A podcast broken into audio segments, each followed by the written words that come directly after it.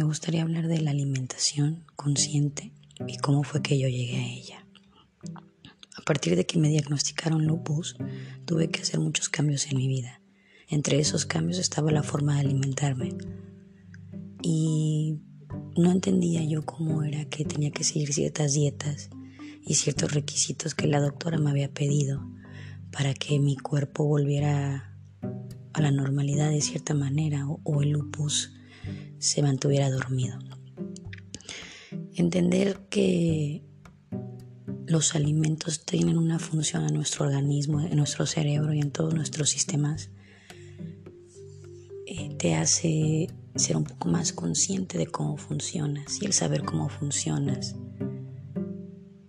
eh, te dan ganas de hacer algo por ti cuando sabes que ya es tu última oportunidad de hacer algo. El hacer cambios en la alimentación es algo muy difícil ya que traemos patrones alimenticios y adicciones en ciertos alimentos y sustancias que no nos permiten o que nos limitan hasta cierto punto para continuar una vida saludable.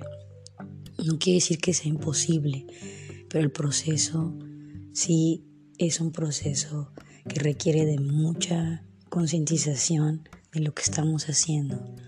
Y tampoco es decir, no vuelvo a comer una hamburguesa, ni pan, ni azúcar, ni nada. Podría ser el caso, pero no lo es, eh, porque se entiende que hay ciertas sustancias a las cuales el cuerpo ya se volvió adicto.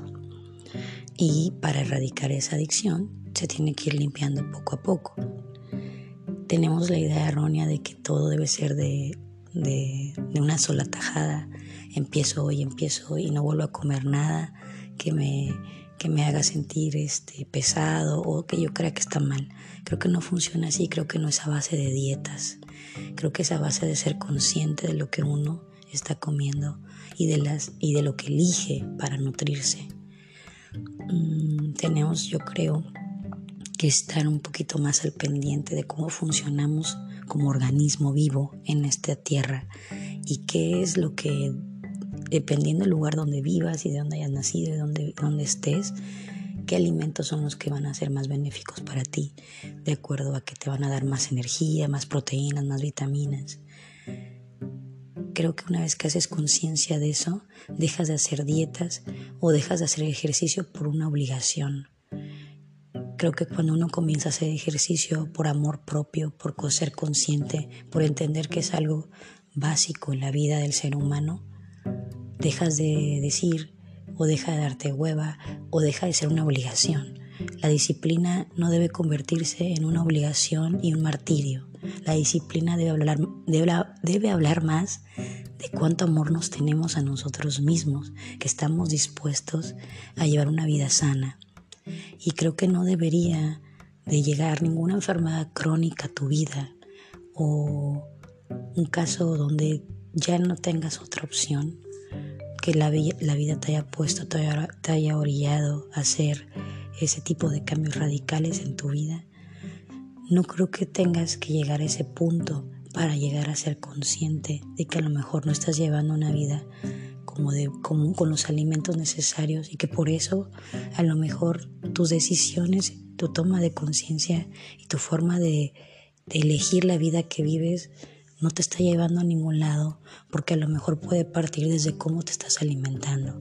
La alimentación, todos los nutrientes que, llegan a nuestro cuerpo tienen un, tienen un para qué dentro de él.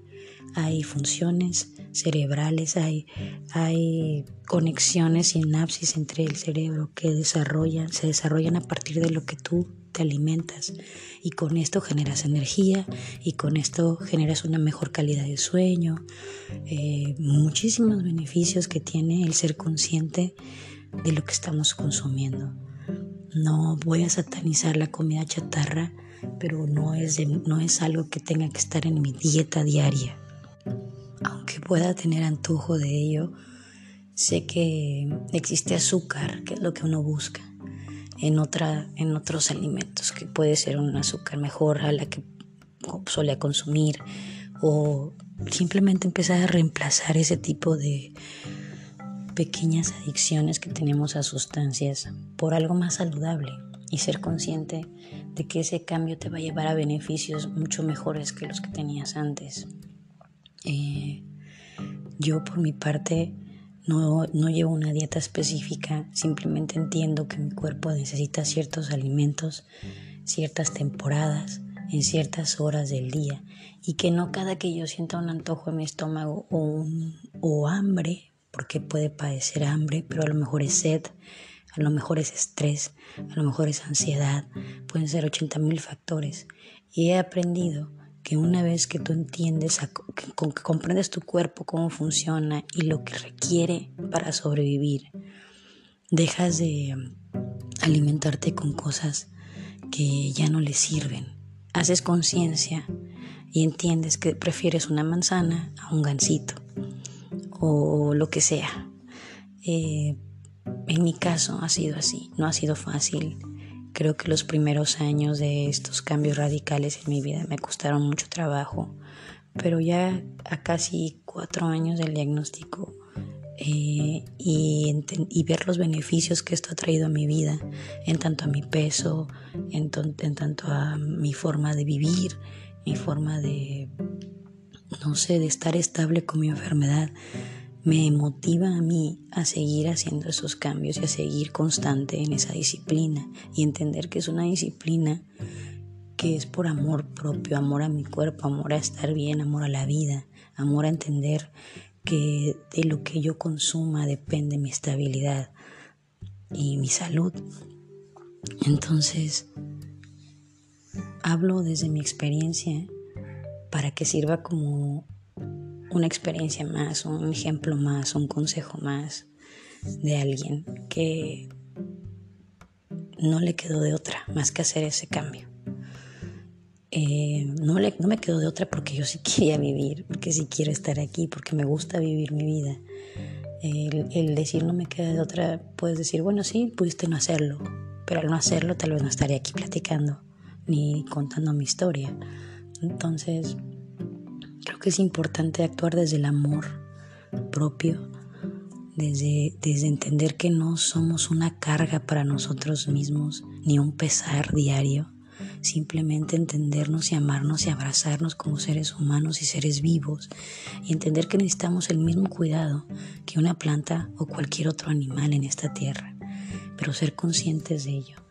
La alimentación no es a base de 80.000 dietas ni 80.000 horas de ejercicio, es a base de ser consciente, ser consciente de tus alimentos, de tus horas de, de, de la hora que te alimentas, si haces ayuno intermitente, si no, si te sirve cierto tipo de alimento.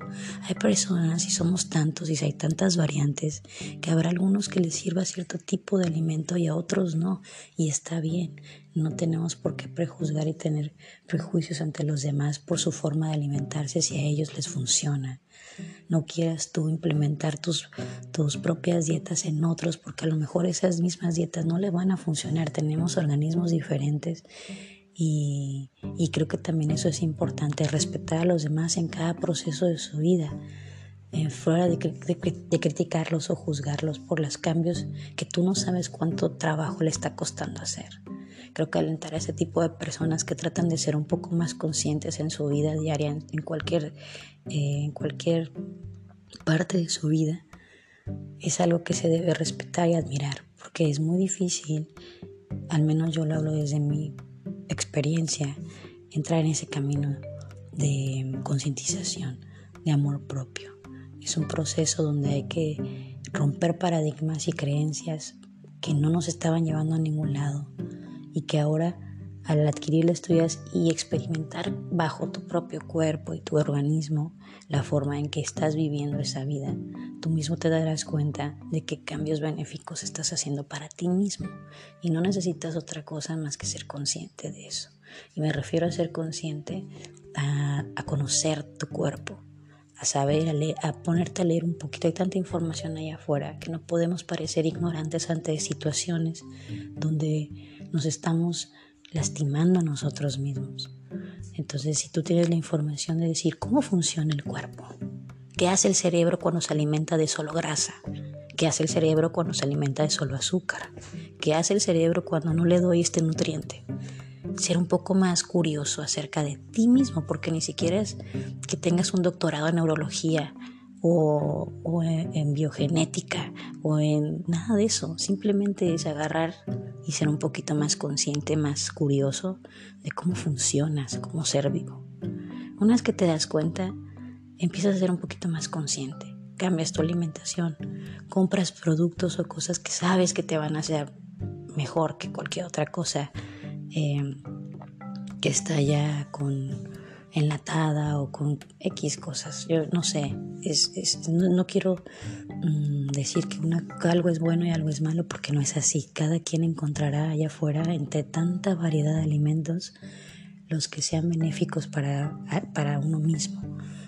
Y pues creo que era todo lo que quería platicar acerca de alimentación. Habrá muchas cosas que me gustaría ser un poquito más específica, pero por ahora creo que es todo. Muchas gracias por escuchar y que tengan buen día.